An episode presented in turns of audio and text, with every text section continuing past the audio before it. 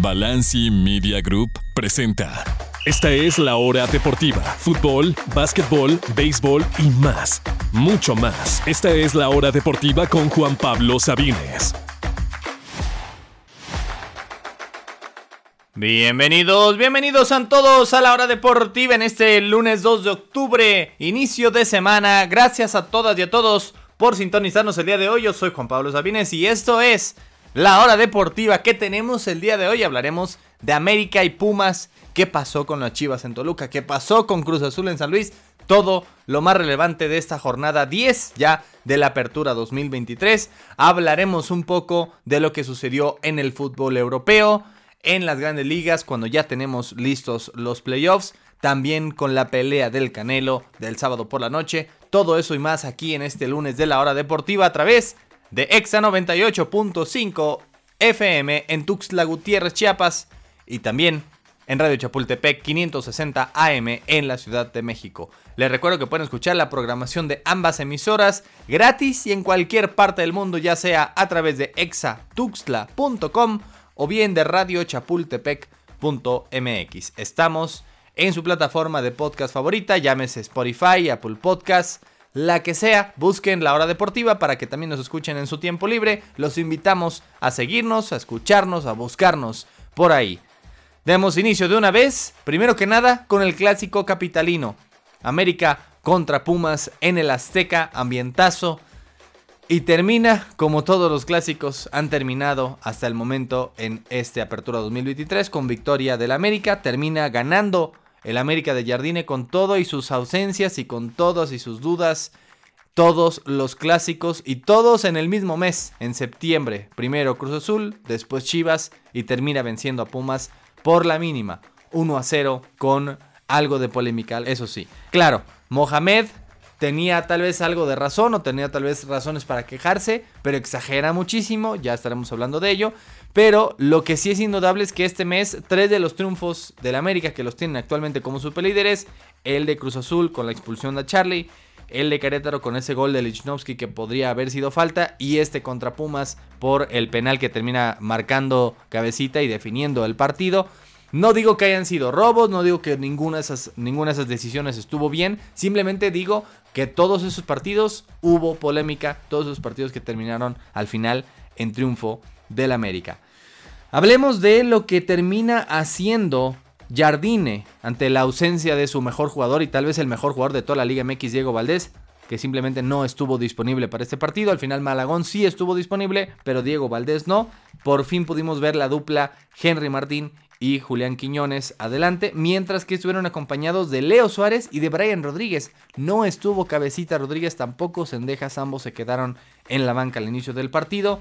Y es Cabecita precisamente quien termina definiendo el partido, entra de cambio, le marcan ese penal que al principio no lo habían marcado, que milimétricamente se tiene que ver que hay un contacto. Lo importante era si, si Julio González, el arquero Puma, había rozado la pelota o no. Al final dice el árbitro que no, se marca el penal, el mismo cabecita lo tira, lo falla y él mismo anota después de cabeza en el rebote. Termina cabecita definiendo el partido, pero sí es preocupante que llegó como una de las grandes figuras y ni, ni con Diego Valdés lesionado pudo ser titular en ese partido. No ha sido titular desde que regresó de su lesión solamente en uno de los últimos cinco partidos todo septiembre Cabecita Rodríguez. Mientras que en la defensa central el América no ha extrañado tanto a Reyes, quien ya tiene un mes que se lesionó justamente al día de hoy, porque la dupla Ramón Juárez e Igor Lichnowsky ha cumplido, ha cumplido más de lo que los americanistas esperaban, que se quejaron de que llegó Lichnowsky y encima se lesiona Reyes y llega Juárez, el jovencito canterano como eh, auxiliar como bombero y la verdad es que no han tenido tantos problemas como se esperaba de América en la central, pudieron colgar el cero como lo han hecho en la mayoría de los partidos recientemente. Lo malo del otro lado de Pumas es que por lo menos Mohamed ha hecho de este equipo algo competitivo, algo relevante. No está en los últimos lugares como lo había estado en los últimos dos torneos anteriores, que es obviamente lo mínimo que se espera de los Pumas, que pelee por puestos de liguilla, pero la cuestión es que el talento simplemente no está ahí. Cuando el chino Huerta no sale en su día, como pasó el sábado, eh, simplemente los Pumas no andan. No hay realmente otros jugadores que puedan resolverte partidos. El Toro Fernández no sé por qué sigue siendo titular por encima de dinero, que me parece mucho más peligroso en los pocos minutos que, tiene cuando entra de cambio. Sigue prefiriendo al Toro Fernández de inicio. No fue el mejor partido de Chino Huerta, que simplemente fue eh, amonestado, perdió pelotas en medio campo, como que quería hacer demasiado, quería realmente eh, ganar el partido por sí solo y simplemente no lo consiguió. Y con la diferencia de talento tal como el América enfrente, con, con, con todas las ausencias de los Reyes y los Valdés, sigue siendo una plantilla muy superior a la de Pumas. Ahí es cuando simplemente te quedas corto.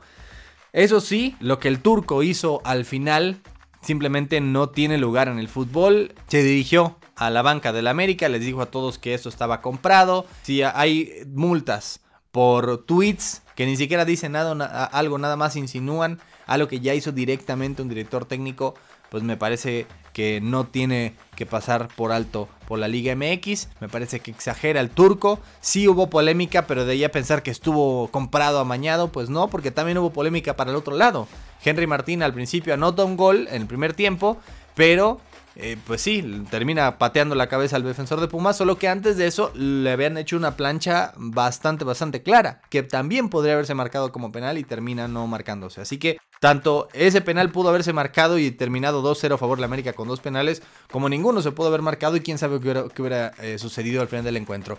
Pero de ahí a la reacción que tuvo el turco Mohamed al final de mostrar la seña, que dinero y decir que el partido estuvo amañado, que estuvo, que hubo órdenes, que hubo llamadas, ya es una exageración total y simplemente es eh, algo que no se debe aceptar en el fútbol mexicano ni en ningún fútbol. Pero bueno, el América vence a Pumas, vence a todos sus clásicos, todos en el mismo mes, pero eso sí, el América no ha sido campeón en torneos cortos cuando gana todos sus clásicos. Se los dejo ahí de tarea.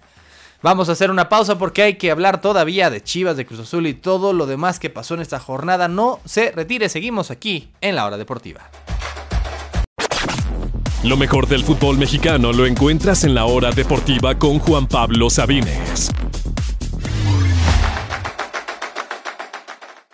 Gracias por continuar con nosotros aquí en este lunes de la hora deportiva. Antes de seguir con el resto de la jornada 10, escuchemos muy brevemente al turco Mohamed en la conferencia de prensa después de la derrota de Pumas ante el América? No, primero que nada, nosotros esperábamos una América atacando, ¿no? Todo atrás, ¿no? Primero que nada. Eh, se ve que cambió la historia del América. Eh, pero bueno, cuando se pierde hay que, hay que masticar, prepararse mejor. En la banca no pasó nada, solamente hay algunos dichos, pero lo que pasa en cancha se queda en cancha. Eh, creemos que tenemos que seguir mejorando para venir a estos escenarios y bueno, lo que sí tengo claro es que nos hemos ganado un respeto eh, en, los cuatro meses que llevamos trabajando. El, torneo pasado vinimos y fue otro partido. Hoy eh, América nos jugó al contragolpe, se metieron todos atrás y no tuvimos la capacidad para hacerlo, pero creo que nos tiene que servir como aprendizaje si lo tomamos como un aprendizaje puede ser muy bueno para nosotros. Bueno, ahí estuvieron las palabras del turco. Ahora hablemos de lo que pasó el viernes en la noche. El último lugar se metía a la casa del superlíder. Y no, el último no era San Luis y el superlíder no era Cruz Azul, eran al revés los papeles. Y básicamente con la pura playera, Cruz Azul lo termina ganando. Ganó Cruz Azul con algo de fortuna, pero realmente fue mejor equipo, sobre todo en la primera parte, aunque no pudo concretar.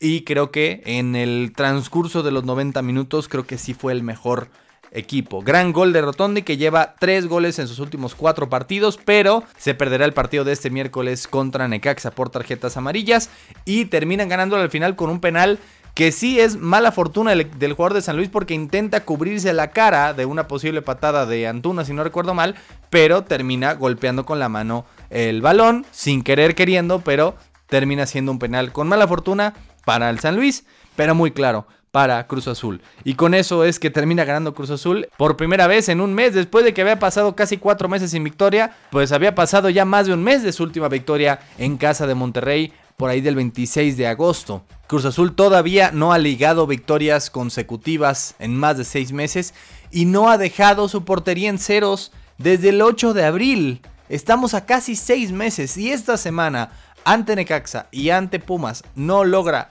por lo menos en unos o dos partidos, dejar su portería en cero, se cumplirán seis meses de la última vez que Cruz Azul dejó imbatida su portería. Eso sí, el gol, el golazo de Dieter Villalpando, el mejor de la jornada, el que empató el partido en ese momento, para mí no tiene nada de culpa el arquero yucateco, Andrés Gudiño, algunos lo estaban tirando, me parece que el, ya Joaquín Moreno se decantó por él claramente porque había dicho que iban a ser 2 y 2, ya fue el tercer partido consecutivo de Gudiño, me parece que ya se afianzó la, en la titularidad, por lo menos en lo que resta del torneo, y Cruz Azul con este triunfo que habíamos dicho aquí, ha jugado mejor contra los equipos de mejor nivel, que es lo, lo irónico de este equipo. Y pues San Luis en este torneo es uno de los equipos de mayor nivel. Y fue uno de los mejores partidos de Cruz Azul en los últimos seis meses, sin lugar a dudas.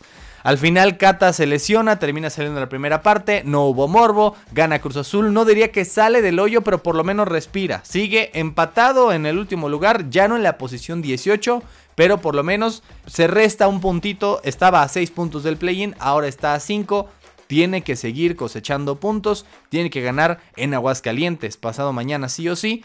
No podemos decir que ya salió del hoyo, pero por lo menos respira Cruz Azul. Necesita ahora sí un poquito de estabilidad y por primera vez en seis meses dejar su portería en ceros. Mientras que Chivas también sigue en el hoyo. Sí, yo sé que era una cancha muy difícil, la bombonera. Toluca termina dominando el partido y fue quien merecía más. El empate creo que es hasta mucho premio para estas Chivas. Pero no entiendo por qué Paunovic, cuando ya estaba 1-0 abajo el partido, estás a 20 minutos prácticamente de que acabe y sigues con tus dos jugadores de ataque, Alexis Vega y el Pocho Guzmán, que fueron dos piezas clave del torneo pasado, y los dejas en la banca.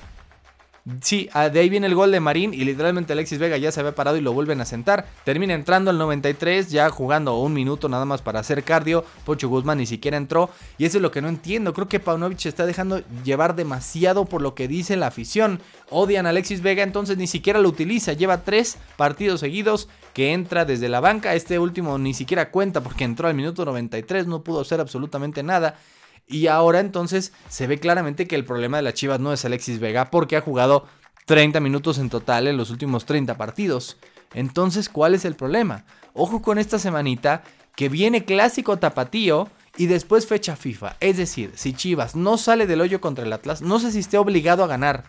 Pero después de 6 partidos sin triunfo, Creo que si no gana el clásico tapatío, aún si juega bien, aún si es un gran empate, si no gana el partido, serían 7 partidos sin ganar y vendría la fecha FIFA y vendrían dos semanas en los que Vergara y compañía tendrían que decidir, ok, este es el momento de definir si el proyecto Panovich sigue o no sigue. Es un partido crucial, se juega el pescuezo, el no sé si sepa ese, ese término todavía, pero el técnico serbio-español, Belgio Paunovic, ante el Atlas se juega la vida. Toluca me parece, como decíamos, fue mejor. Otro gran pase de Marcel Ruiz que se está cansando de dar, de dar excelentes asistencias a este torneo. Para el Gacelo López, el primer gol del torneo. Y después un gran, gran pase de Alan Mozo que Ricardo Marín se encuentra y por eso es que empata a las Chivas. Pero realmente yo hasta ese punto no veía cómo el Guadalajara iba a empatar y menos con Alexis y con Pocho en la banca. Y al final, pues termina buscando el empate con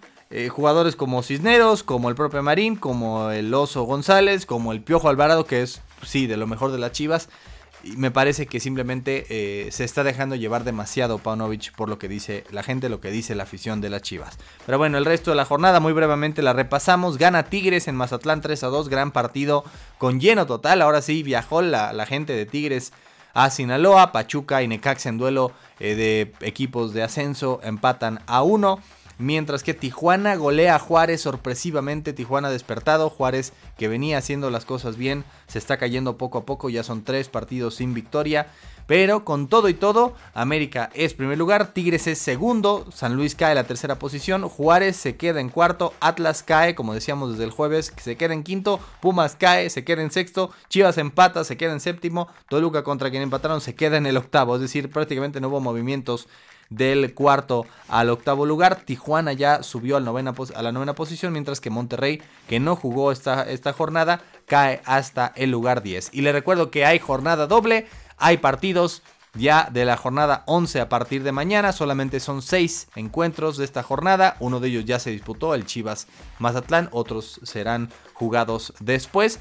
¿Cuáles son los 6 partidos? Mañana hay 2. Puebla recibe en el Cuauhtémoc a los Rayados precisamente. América recibe a un Pachuca que está destartalado. Oportunidad de oro para las Águilas de seguir sumando. Mientras que el miércoles Necaxa recibe a Cruz Azul. Los dos están empatados en el fondo de la tabla con 8 puntos. Pumas recibe en CU a Querétaro. Ambos partidos son a las 7 y a las 9 Santos Tijuana. Y Tigres contra Toluca, también gran partido para esta jornada doble que empieza mañana y que estaremos comentando en nuestra próxima edición el miércoles. Ah, por lo pronto hacemos una breve pausa musical, no se retire porque seguimos aquí con más en la hora deportiva. Continúa la acción en la hora deportiva con Juan Pablo Sabines. Vamos ahora sí con un brevísimo repaso de lo que pasó el fin de semana en el fútbol europeo. Comencemos en España donde se enfrentaban los dos líderes de la competencia, el Girona contra el Real Madrid. Claro, para ese punto ya el Barcelona había ganado el viernes con autogol de Sergio Ramos incluido al Sevilla, pero aún así eran dos de los equipos líderes, digamos, de la competencia. Y termina 3-0 a favor del Madrid de visita, aunque me parece algo injusto. Hay dos posibles penales a favor del Girona que no se marcan, dos, los dos por mano. Y justo cuando los primeros 15 minutos el Girona había sido mucho mejor, aparece Joselu de la nada y mete el 1-0. Poquito después venía el 2-0. De ahí me parece que fue un partido de ida y vuelta en el que simplemente el Madrid metió las que tuvo. Al final Bellingham puso el 3 a 0, llega a 7 en la campaña y es al momento Pichichi en solitario de la Liga Española. Mientras que con eso el Madrid ya es primero con 21 puntos, recupera el liderato, el Barça se queda en segundo un puntito atrás, el Girona es tercero con 19 puntos y el cuarto lugar es el Atlético. ¿Qué pasó con el Atlético de Madrid? Un partidazo, el mejor en España el fin de semana, iba perdiéndolo 2 a 0 muy temprano ante el Cádiz y lo da, le da la vuelta con tres goles argentinos, doblete de Ángel Correa y el otro más de Nahuel Molina y con eso el Atleti se mantiene en la cuarta posición. Mientras que a los mexicanos no les fue nada bien, Montes ni siquiera estuvo en la banca en el empate entre Almería y Granada a 3. Almería que no ha ganado todavía en la competencia y sigue último lugar, mientras que Guardado tampoco estuvo ni en la banca en la goleada del Betis 3 a 0 sobre el Valencia. Mientras que en Inglaterra les dije que el mejor partido pintaba para ser el Tottenham Liverpool y no decepcionó, pasó de todo. Roja por el VAR a Curtis Jones. Al principio había sido amarilla, al final el VAR la cambió, me parece algo rigorista. Después, gol mal anulado a Luis Díaz, que básicamente el propio VAR aceptó que se había equivocado en anular ese gol que no estaba en fuera de lugar, el colombiano. Ya hubo queja, por cierto, por parte de Liverpool a la liga.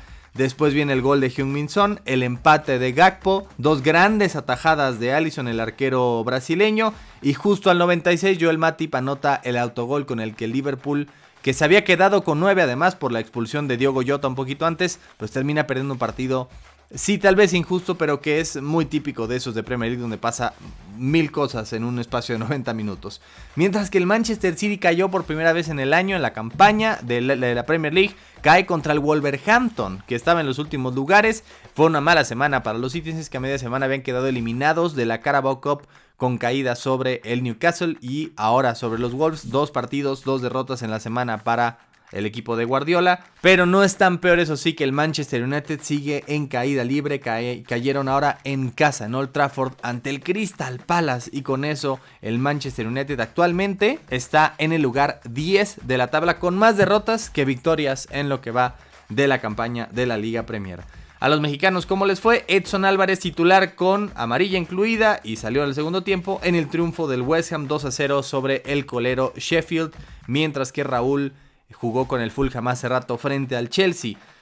Vámonos a Italia, no ha sido un buen inicio de campaña para Memo Ochoa, Lautaro Martínez entra de cambio, el partido iba 0-0 entre el Inter y la Salernitana. Y pues anota no uno, ni dos, ni tres, Cuatro goles de Lautaro Martínez, todos como suplente. La Salernitana todavía no ha ganado en todo el torneo. Claro, no ayuda que solo llevan cuatro goles anotados en siete partidos, pero tampoco Ochoa ha ayudado mucho en ese departamento. Mientras que el Inter es líder, se mantiene como líder por diferencia de goles sobre el Milan, que también este fin de semana ganó 2 a 0 sobre la Lazio. Mientras que el otro mexicano de Italia, Johan Vázquez, jugó los 90 minutos en el empate a 2 entre el Genoa y el Udinese, un empate agónico porque el Genoa lo estaba ganando, dos veces se había puesto arriba, Dos veces lo empató el Udinese, la última con autogol en tiempo de compensación de Alan Maturro. Mala fortuna para Johan Vázquez. Mientras que hay otro partido, otro gol más ¿De quién más? Sino de Santiago Jiménez. Ya son 10 en lo que va de la campaña. El Feyenoord volvió a ganar 3 a 1. Sigue siendo Santi líder de goleo en solitario al momento de la Eredivisie, solo por un gol.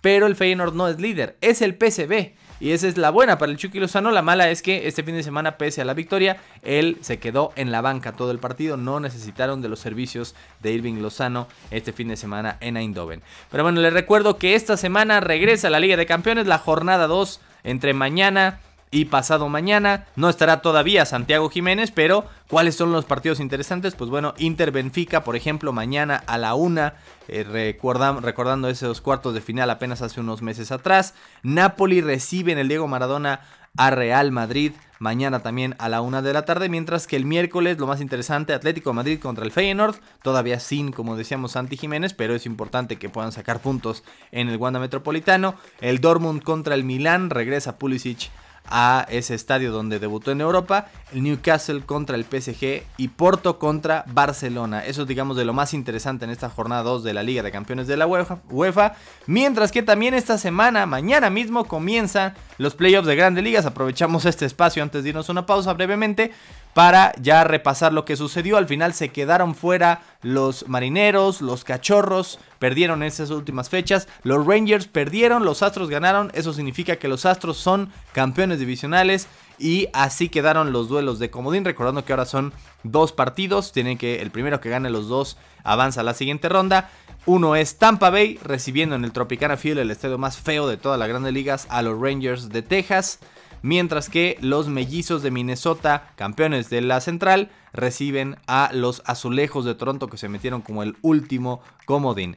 Esos son los comodines de la Liga Americana. Los que ya esperan en la siguiente ronda son los Astros, como decíamos. Y el mejor equipo sorprendente de la Liga Americana este año, los Orioles de Baltimore. Mientras que en la Nacional son los Cerveceros de Milwaukee, campeones de la Central, recibiendo a otro equipo sorpresivo, los Diamondbacks de Arizona, mientras que los Marlins de Miami, que se metieron de último minuto, visitan a los actuales campeones de este viejo circuito, los Phillies de Filadelfia. Todos esos partidos son a partir de mañana. Los que ya esperan son los Dodgers y los Bravos de Atlanta, los dos grandes favoritos en la Liga Nacional. Ya esperan en la ronda divisional que empezará a partir de este sábado, ya todos los partidos. Así quedó el panorama de postemporada en las grandes ligas y por lo, por lo pronto hacemos una pausa, pero no se retire, todavía queda el tema del momento, el Canelo Álvarez. ¿Qué pasó? El sábado por la noche en Las Vegas, lo estaremos comentando al regreso de esta pausa, no se retire porque seguimos aquí en la hora deportiva. Continúa la acción en la hora deportiva con Juan Pablo Sabines. Estamos ya de regreso aquí en la hora deportiva en este inicio de semana, lunes 2 de octubre, para concluir el programa de hoy. Vamos a hablar del Canelo, vamos a hablar de la pelea de box del sábado por la noche en Las Vegas. Antes de ello, nada más repasar que vamos hasta el momento 2 y 2 en las favoritas. Nos fue bien en la primera, digamos, jornada. Ganó Minnesota y cubrió. Ganó Tennessee por paliza. Nos quedaron mal tanto los Patriotas de Nueva Inglaterra por bastantísimo y los jefes de Kansas City que les costó vencer a los Jets y terminaron por no cubrir su línea. Hoy estamos puestos nuestras esperanzas en los halcones marinos para llegar a una semana ganadora por tercera ocasión consecutiva. Ahora sí hablemos de la pelea del Canelo. Ya he visto muchas quejas al respecto de que fue una pelea aburrida y sí en general lo fue. Me parece más de lo mismo. El Canelo Casi siempre tiene estas peleas en las que domina, pero sin noquear. El rival se ve que le queda, se queda corto por alguna u otra razón y termina ganando por decisión unánime. Hemos visto esto por 100 veces en la carrera del Canelo. Y creo que la diferencia, la enorme diferencia fueron las 14 libras que tuvo que subir Jamel Charlo para estar en la 168 en la categoría de Canelo y poder retarlo en sus cuatro títulos mundiales que terminó manteniendo el peleador jalisciense. El combate comenzó y en las primeras, en los primeros rounds, Charlo se veía ya sea paciente porque no hacía nada, no intentaba realmente golpear, estaba aguantando, o tal vez demasiado desesperado porque las pocas veces que intentaba algo era para abrazar al Canelo o para quejarse de algún golpe que tal vez fue bajo. Realmente vimos muy poco de Charlo, que había hablado mucho antes del, del combate y a la mera hora en los primeros rounds prácticamente no hizo nada. Fue Saúl Álvarez quien tomó la iniciativa, quien ganaba los rounds más por precisamente eso, por la iniciativa, porque era quien conectaba alguno que otro golpe, que por realmente ser dominante, que sea un encuentro al tú por tú.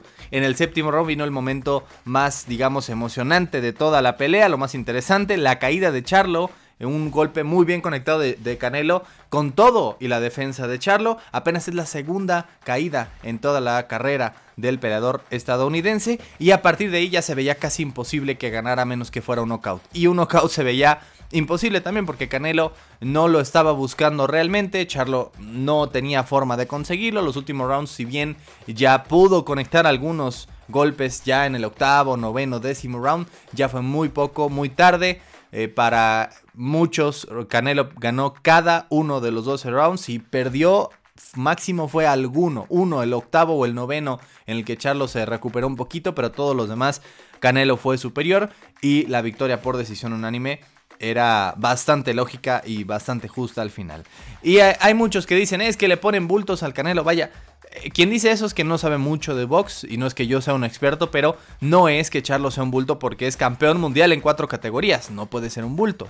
La diferencia fueron dos cosas, como decíamos, la diferencia en el pesaje, el tener que subir 14 libras, si al propio Canelo eso le perjudicó cuando peleó el año pasado con Bivol y terminó perdiendo, imagínense ahora a Charlo subir tantas libras, dos categorías distintas para poder pelear con el Canelo. Y además de que él tenía un año y cinco meses sin pelear desde mayo del 2022 que no lo hacía. Y entre esas dos eh, factores, más por supuesto que Canelo es mejor peleador, más inteligente, a pesar de que son de la misma edad, se veía también mucho más activo, con mucho mejor condición, con mucho, con mucho mayor rapidez y que además estaba en, en su casa en Las Vegas, donde se siente más cómodo que en ningún otro lado, pues bueno, es lógico lo que terminó pasando en esta pelea, que terminó siendo sí un poquito aburrida. ¿Qué sigue ahora para Canelo? Yo creo que ya no va a volver a pelear en lo que resta del año, si es que hasta mayo del próximo año, del 2024, por ahí del 5 de mayo, por ahí con Benavides, por ahí alguna revancha con Bivol, pero por lo pronto Canelo sigue demostrando que es